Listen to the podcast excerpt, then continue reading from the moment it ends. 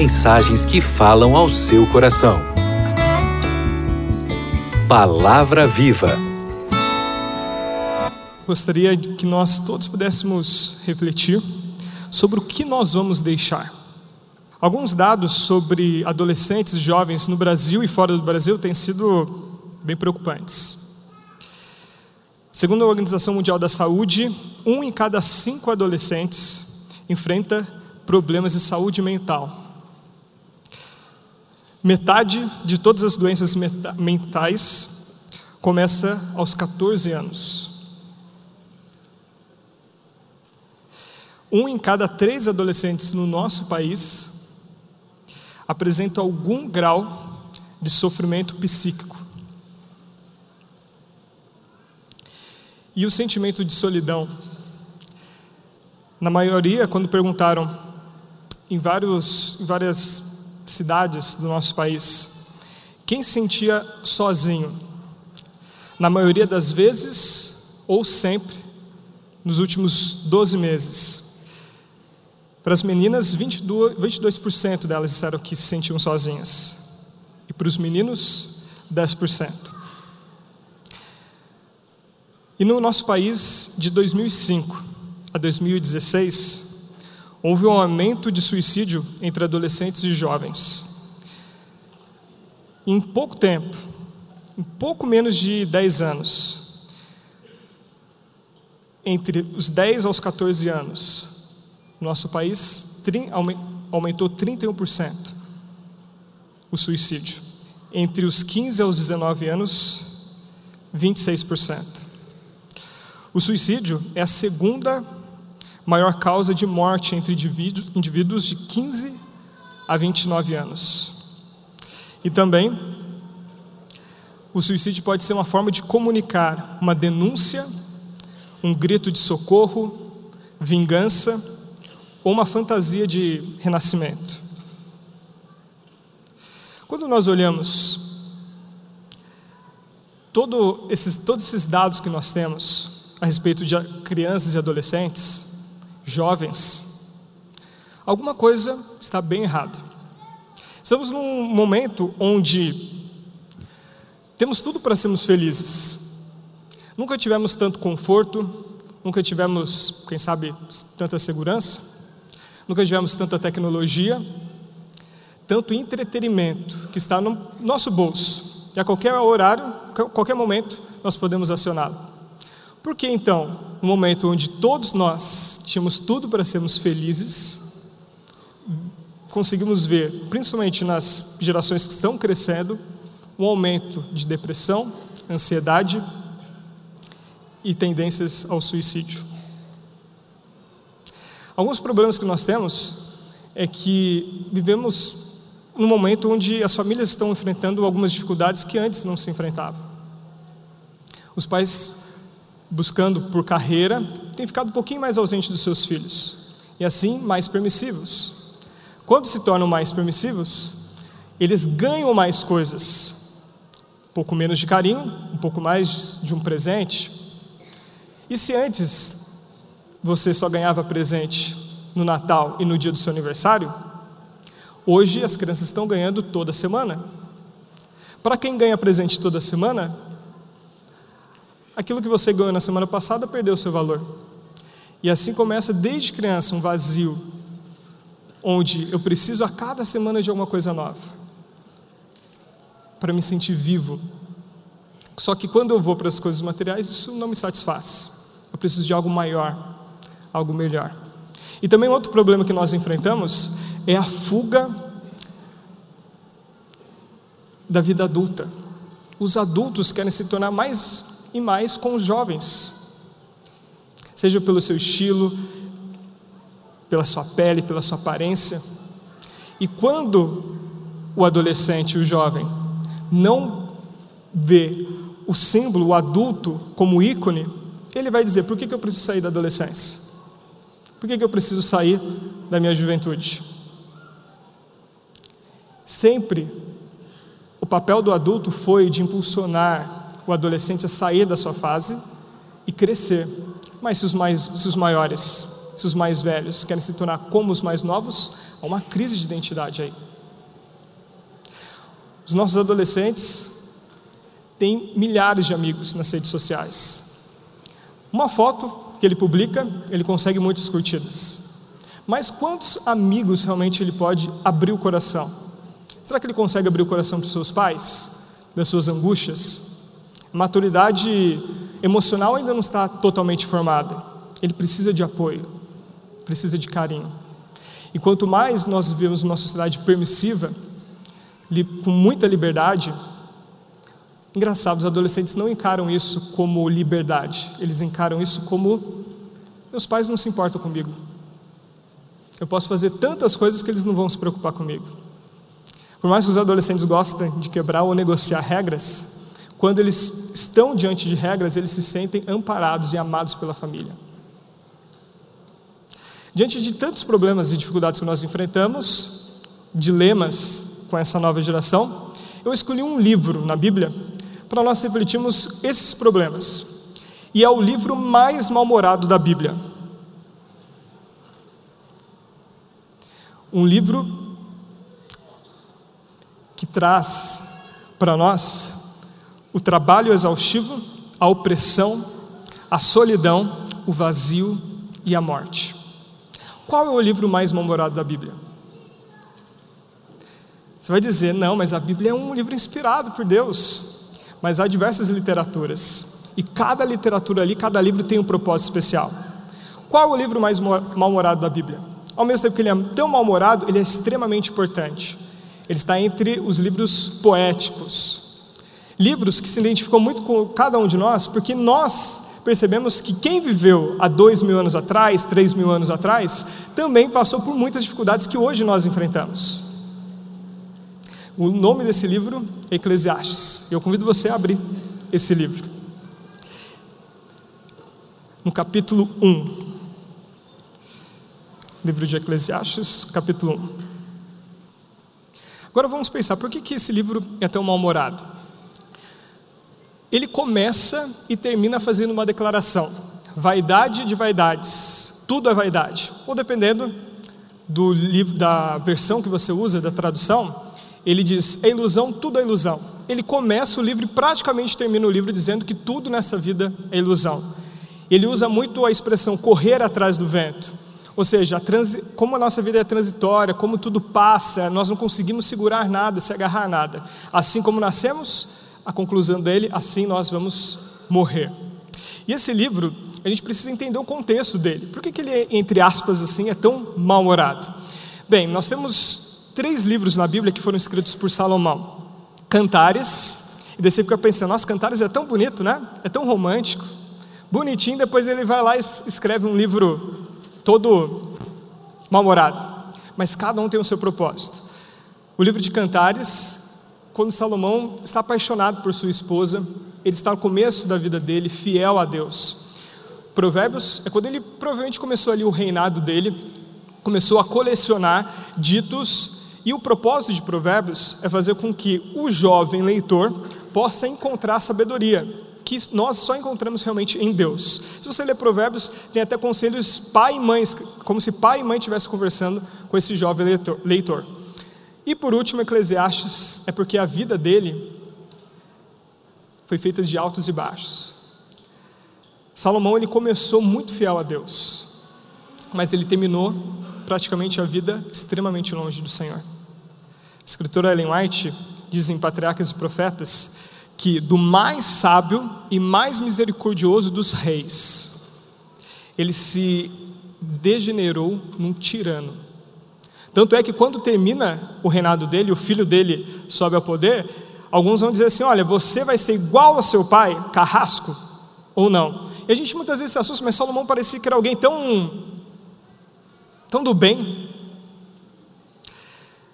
No mesmo livro, Eliot continua dizendo assim: ó, aquele que no início de seu reinado havia demonstrado tanta sabedoria e simpatia em restituir o desamparado bebê à sua desafortunada mãe, caiu tão baixo a ponto de, des... de consentir na construção de um ídolo ao qual se ofereciam em sacrifício crianças o quê? Vivas. Olha de um extremo ao outro que Salomão chegou. De alguém fiel a Deus, alguém que Deus disse assim: Davi, não é você que vai construir o templo. Quem vai construir o templo é o seu filho. Ele construiu. Você já leu a oração que ele faz de dedicação do templo? Extremamente linda. Deus aceita todo o trabalho dele, só que ele vai se corrompendo. Se você ler em Patriarcas e Profetas, capítulo 3, 4 e 5, ele vai se corrompendo aos poucos. E de um fiel rei a Deus, ele começa a fazer algumas alianças.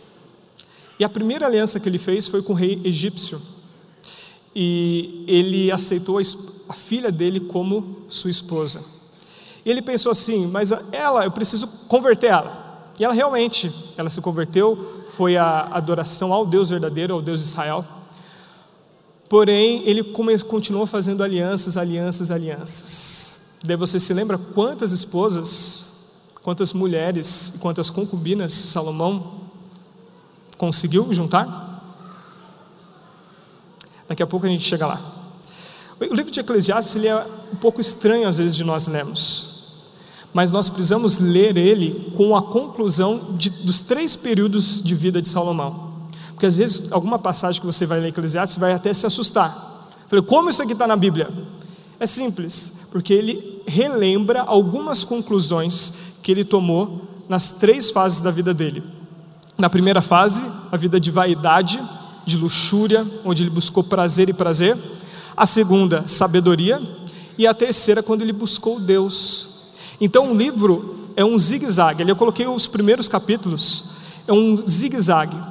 E na minha Bíblia, eu acabei separando três cores, aquele marca-texto, marca eu fui grifando os números para que eu pudesse entender melhor quando é que o Salomão estaria falando da vaidade, quando é que ele estaria falando da sabedoria. Essa sabedoria não é a sabedoria que ele buscou no começo do reinado dele, é quando ele se encheu de sorbeba, dizendo que ele era realmente muito inteligente e capaz, também se distanciando de Deus. E quando ele retornou para Deus, o livro de Eclesiastes, ele faz uma grande pergunta: em que você coloca a sua confiança? Quando Salomão estava no final da sua vida, ele viu tantas coisas ruins que ele tinha feito, como ele distanciou o povo do verdadeiro Deus, que ele que ele se arrependeu profundamente e ele disse: Eu preciso escrever um livro para orientar as pessoas que estão vivas ainda no meu reinado e as que virão, que tudo o que eu fiz não vale a pena. E ele faz essa pergunta: em que você coloca a sua confiança? E ele lista coisas muito interessantes, porque muitas pessoas acham que para encontrar, para preencher o vazio que elas têm, elas precisam de dinheiro, de fama, de poder, educação, conhecimento, prazeres de qualquer tipo.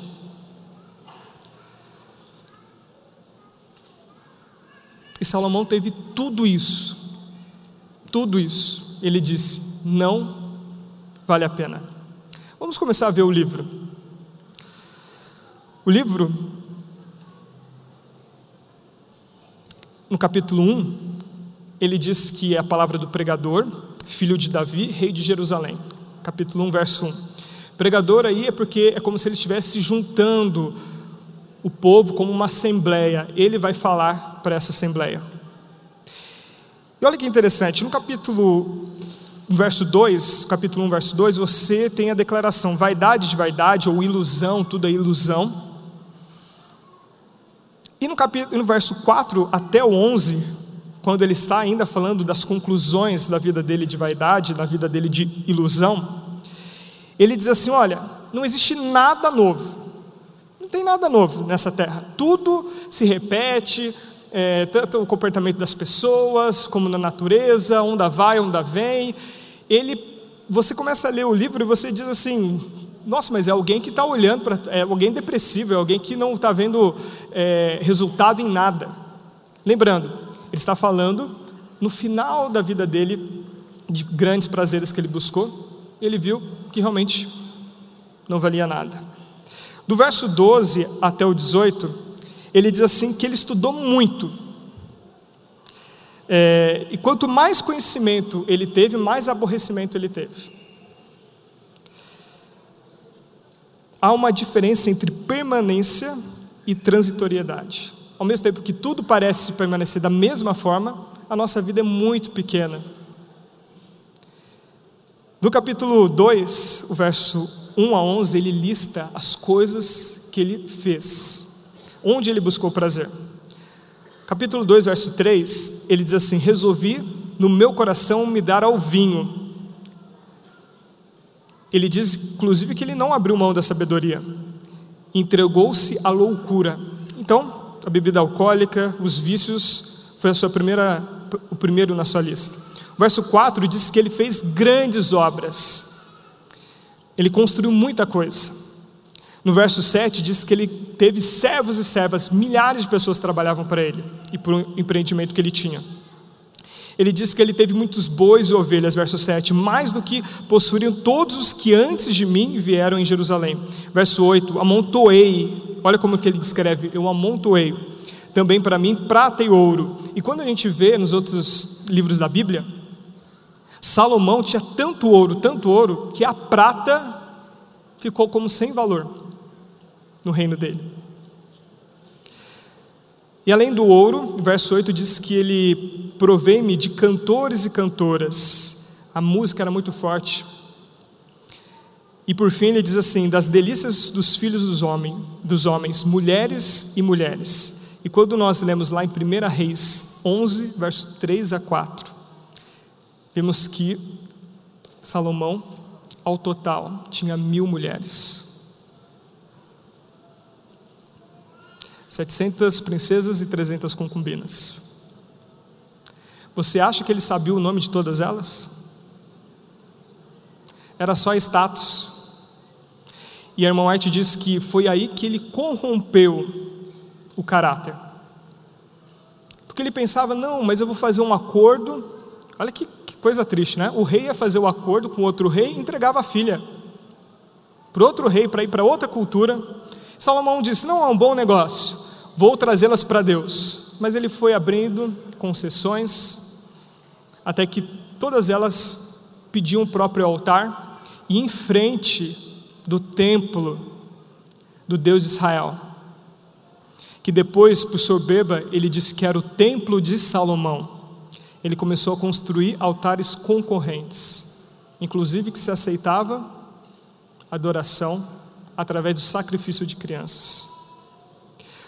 Capítulo 2, verso 10 a 11 diz o seguinte: Tudo quanto desejava os meus olhos, não lhes neguei, nem privei o coração de alegria alguma, pois eu me alegrava com todas as minhas fadigas, e isso era a recompensa de todas elas. Considerei todas as obras que fizeram as minhas mãos, como também o trabalho que eu com fadigas lhe havia feito. E eis que tudo era vaidade correr atrás do vento, e nenhum proveito havia debaixo do que? Do sol. Ele disse: Tudo o que os meus olhos desejaram, eu tive. Tudo. E no final eu vi que isso não valeu de nada. No verso 12 em diante, agora ele volta às conclusões do momento que ele buscou a sabedoria. Ele diz assim: Qual que é a diferença do sábio e do tolo? Olha, ser sábio é muito melhor do que ser tolo. Mas depois eu fui ver que os dois morrem. E que depois os dois ficam esquecidos. Hoje nós estamos num feriado né, no nosso país, dia de finados, que é o dia que pelo menos a gente possa lembrar dos mortos. Mas você se lembra do nome dos seus bisavós e dos seus tataravós? Salomão diz assim: Olha, é muito melhor ser um sábio do que um tolo, mas os dois morrem, os dois são esquecidos. E depois, no capítulo 2, versos 20 a 23, ele diz assim: Olha, eu me arrependi de tanto que eu trabalhei. Você já pensou nisso? Veja como esse livro é importante. Você já se perguntou, depois de uma semana de muito trabalho, você diz assim: e daí? O que eu estou ganhando com isso? Você já pensou nisso? Será que está valendo a pena eu trabalhar tanto? Esse é um, do, é, esse é um dos temas desse livro.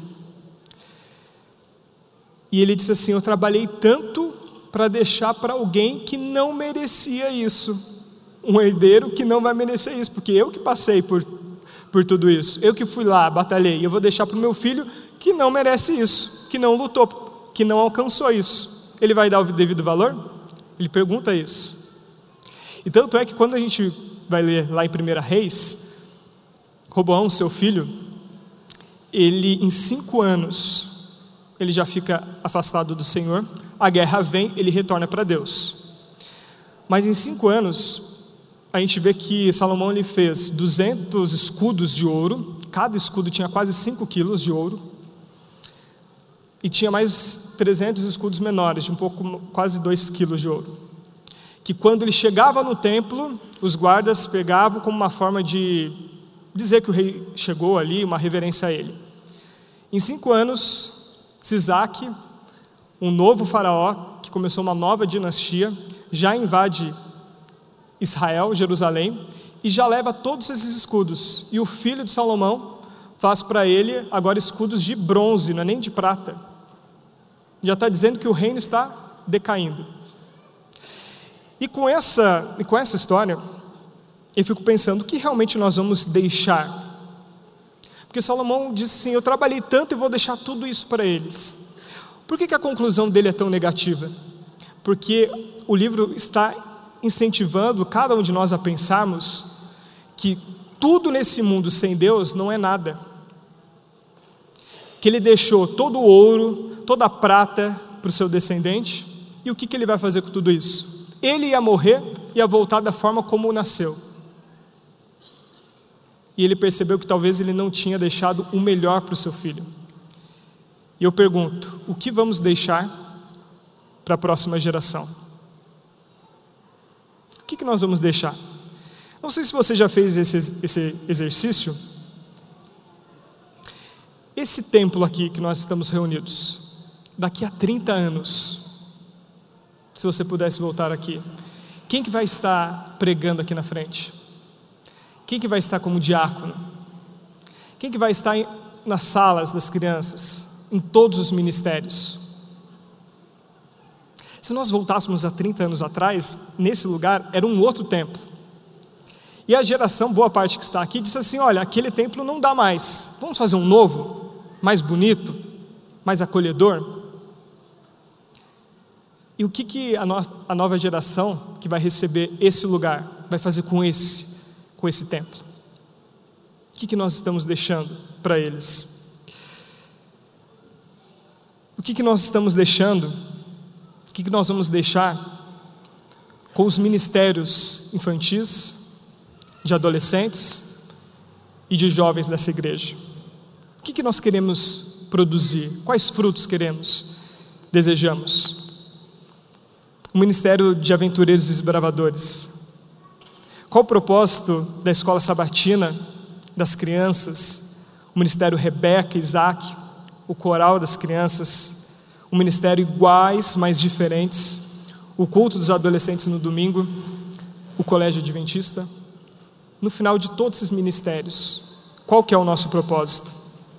E assim eu pergunto, se nosso propósito é preparar essa geração para ver Jesus voltar e que eles sejam os novos líderes dessa igreja, eu pergunto: onde estão os nossos filhos, os nossos netos, sábado às nove e meia da manhã? Eles estão aqui? Eles estão na salinha para receber, para relembrar, para se preparar para a nova lição que eles vão estudar? Onde está a lição da escola sabatina do seu filho? Ele tem? Ele estuda? Você ajuda, estuda com ele? Existe o culto familiar na sua casa? E nos domingos pela manhã? Qual a atividade que ele se envolve? Por que, que ele não estaria nos aventureiros, nos bravadores? Completando o trabalho árduo que você já tem de prepará-lo. Eu sei que a igreja é muito grande, talvez muitos aqui moram muito distantes. Não dá para no domingo voltar e trazer os filhos. Será que tem uma outra atividade? Que eu possa ainda ajudar meu filho a se decidir mais e mais por Jesus? E de segunda a sexta, onde estão as nossas crianças? Nós temos o sonho de ajudar tantas crianças lá na Índia com a educação que a igreja fornece. E onde estão os nossos filhos aqui no Brasil? que cada ministério possa prosperar. Que quando esse templo cair, se levante homens e mulheres segundo o coração de Deus. Que quando a escola sabatina terminar, forme adventistas alicerçados no estudo da palavra e nas missões mundiais. Que quando os aventureiros e desbravadores não mais existir, levante líderes desenvolvidos em todas as áreas e apaixonados pela igreja. Que quando o ministério Rebeca acabar, se levante garotas acolhedoras e protagonistas. Que quando os Isaques terminarem, levante homens que não se vendam pelas paixões desse mundo. Que o coral de crianças, quando findar, mais jovens possam erguer os seus louvores, daqueles que adorarão a Deus em espírito e em verdade. Que o Centro White e o Criacionista passe e levante jovens com espírito de coragem e ousadia dos pioneiros que no ministério, iguais, mas diferentes, se levante uma igreja mais compreensiva e sábia para levar a mensagem a todos. Que quando o CCA, nosso colégio, precisar fechar as suas portas, cada professor e servidor, no que hoje completa mais de 12 décadas de trabalho, perceba o legado ímpar que deixou e torne cada aluno, junto com ele, aluno também aos pés de Jesus na eternidade. Que cada classe de jovens, o coral de jovens, o MID, o culto jovem, missões, jovens que possam levantar jovens que não sejam espectadores, mas que façam grandes coisas em nome de Deus. Que esse templo possa cair, mas que se levante grandes homens e mulheres, a geração que vai ver Jesus voltar. Estamos cumprindo o que nós queremos deixar para as próximas gerações? Eles ocuparão os nossos lugares? Eclesiastes, no capítulo 3, verso 1, diz que Deus, tudo tem o seu tempo determinado, e há tempo para todo o propósito embaixo do céu. Nós conhecemos, talvez seja mais, uma das partes mais conhecidas desse livro. Tudo tem o seu tempo. No capítulo 3, no verso 11, ele diz: Tudo fez Deus formoso no seu devido tempo. Também pôs a eternidade no coração do homem, sem que se possa descobrir as obras que Deus fez, desde o início até o fim. O que cabe na eternidade, irmãos? Tudo Salomão diz que Deus colocou a eternidade no coração porque ele colocou lá prazeres, ele colocou educação, ele colocou ali comida, ele colocou tudo que pode trazer prazer. E ele viu que o coração dele permaneceu vazio. Só Deus pode preencher a eternidade que existe no nosso coração. E será que nós estamos preparando o coração dos nossos filhos, dos nossos alunos, para a eternidade com Cristo? Ou estamos oferecendo coisas vazias para que eles busquem encher o vazio que não termina? No capítulo 5, verso 20, ele diz: Porque não se lembrará muito dos dias da sua vida, porquanto Deus lhe enche o coração de alegria. Veja, somente Deus pode nos encher de alegria. Como diz Marcos capítulo 8, verso 36, o que, que adianta o homem ganhar o mundo inteiro e perder a sua alma? Irmãos, qualquer sucesso nesse mundo não chega aos pés de perder a eternidade. Como estamos conduzindo os nossos filhos, os nossos alunos, a nova geração? nos diversos ministérios que temos. Não estou dizendo que para nós vivemos uma vida medíocre, pequena, sem busca de sonhos, mas é que esses sonhos não vão cumprir o propósito de Deus se Ele não for o primeiro. O que adianta? E eu queria dividir com vocês uma experiência que eu vivi com alguns alunos. e assim terminar esse sermão. Como colégio, nós temos o privilégio de estar com eles, pode entrar, estar com eles todas as, todos os dias. E assim completar o trabalho que vocês já realizam em casa e também aqui na igreja. O privilégio que eles têm de todos os dias da semana ser uma influência para ser os novos líderes, aqueles que vão ocupar o nosso lugar. E nós fomos para um. Nós fizemos já quatro missões no CCA. Sejam bem-vindos.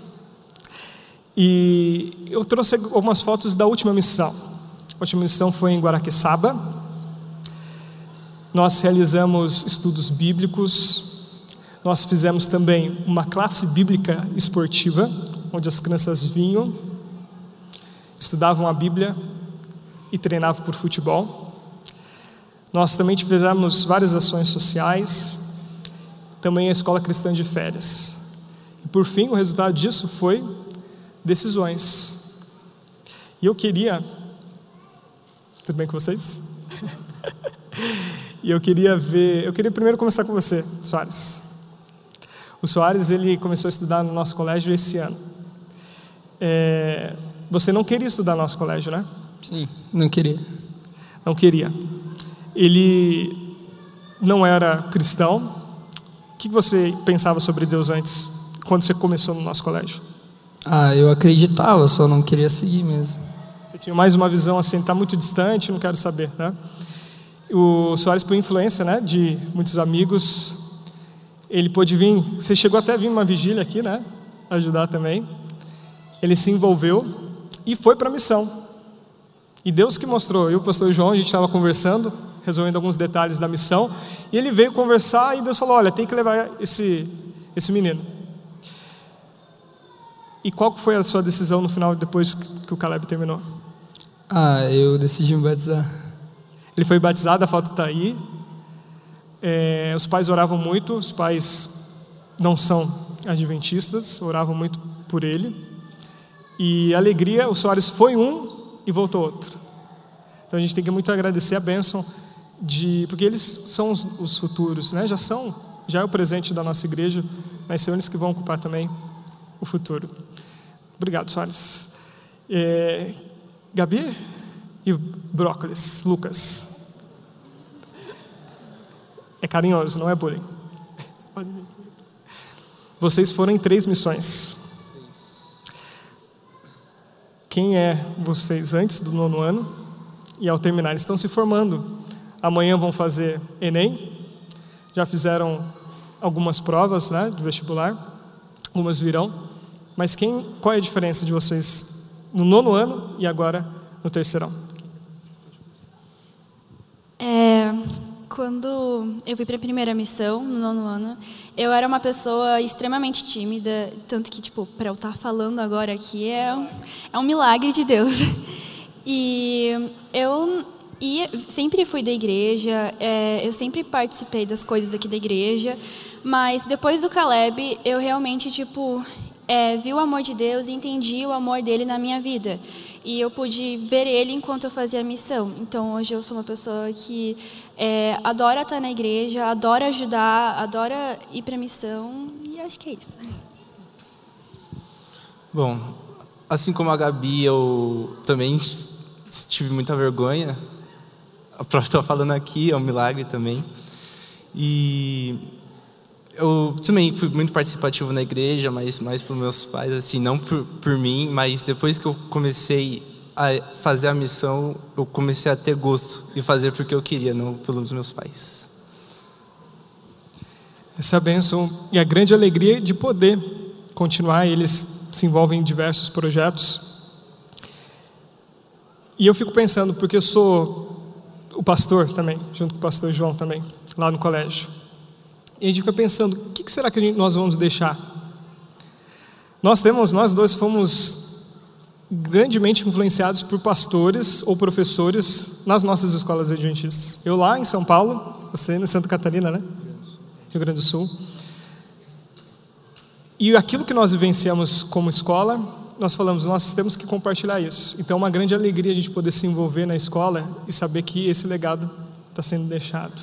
Eu agradeço a presença de vocês. e. E para nós, enfim, terminarmos, eu esqueci de passar uma foto. Lá no colégio a gente tem as classes bíblicas, né? O Pedro que se batizou aqui, ele participa de uma. E quem estava dando o estudo bíblico, você vê na foto ali, quem que é? São os alunos. Estudam de manhã e ficavam à tarde para dar esse estudo. E eu queria terminar com essa pergunta: o que nós vamos deixar para a próxima geração? Nos ministérios que temos aqui, na escola. Se voltarmos a 30 anos nessa, daqui a 30 anos nessa igreja, vamos encontrar uma igreja fortalecida, fiel a Deus? A educação adventista é mais do que o colégio adventista. Nós entendemos como igreja que são três pilares: o lar, a igreja e a escola. Juntos, desejamos formar uma geração mais forte e fiel a Deus. Você se lembra do hino 91 do nosso cenário? Jesus é melhor? Esse hino foi escrito por Ray Miller, que morreu em 1966. E ele teve essa sacada para escrever esse, esse, essa poesia quando ele estava andando no campo com o pai dele, e o pai dele estava dizendo como Jesus transformou a vida dele e como Jesus tinha libertado ele do vício do álcool e como ele se tornou um pai de grande bênção para os filhos. E daí ele começou a pensar nas grandes, nos grandes luxos que há nesse mundo, que isso é muito bom, mas que sem Jesus isso não faz sentido. Depois, pegando essa poesia, Jorge Shia, que morreu há pouco tempo, em 2013, que acompanhava Billy Graham no seu evangelismo, ele fez a música. E a música soa em diversos países. Inclusive a rainha Elizabeth já ouviu essa, esse hino, que diz: pode ser um rei com o quê?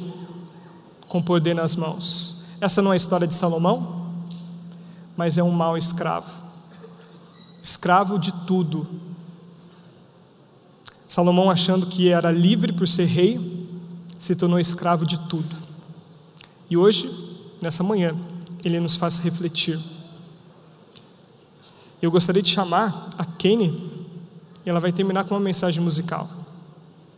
Reflita, aonde você está? No ministério que você está? No contexto que você vive nessa igreja? Como você pode ser uma bênção para as gerações que estão crescendo e que vão ocupar os nossos lugares? O livro de Eclesiastes termina dizendo: De tudo o que se tem ouvido, o resumo é: teme a Deus e guarde os seus mandamentos, porque isso é dever de todo homem. Essa é a lição que nós precisamos entregar para a nova geração. Um relacionamento vivo com Cristo. De todos os castelos, tudo onde nós vivemos, qualquer experiência que tivermos, eles precisam ver em nós Cristo. Porque se Cristo não estiver em nós, tudo que deixamos para a nova geração, para os nossos filhos, para os nossos alunos, será destruído no final dos tempos. Dê tudo aquilo que você deseja para os seus filhos, mas primeiro, Cristo. Feche seus olhos, vamos orar. Querido e grandioso Deus, o resumo é temer a Deus e guardar os seus mandamentos. Guardar os seus mandamentos com alegria, um estilo de vida bem pertinho de Jesus. Uma geração que enfrenta também seus problemas. Nós queremos apresentar para eles Cristo. Abençoe cada ministério dessa igreja que se dedica às novas gerações. Abençoe o nosso colégio também. Abençoe a cada um de forma voluntária e de forma como professor durante a semana, tem trabalhado andando a segunda, a terceira milha, para que quando o Senhor voltar, uma geração esteja em pé. E colocamos cada criança, cada adolescente, cada jovem em tuas mãos. E queremos que eles cresçam, sejam grandes profissionais aqui, mas que também cumpram o propósito de Deus na vida deles. Que nunca abandonem a Cristo, mas que em tudo possam ser de Jesus. E, que estejamos juntos durante toda a eternidade. No santo nome de Jesus. Amém.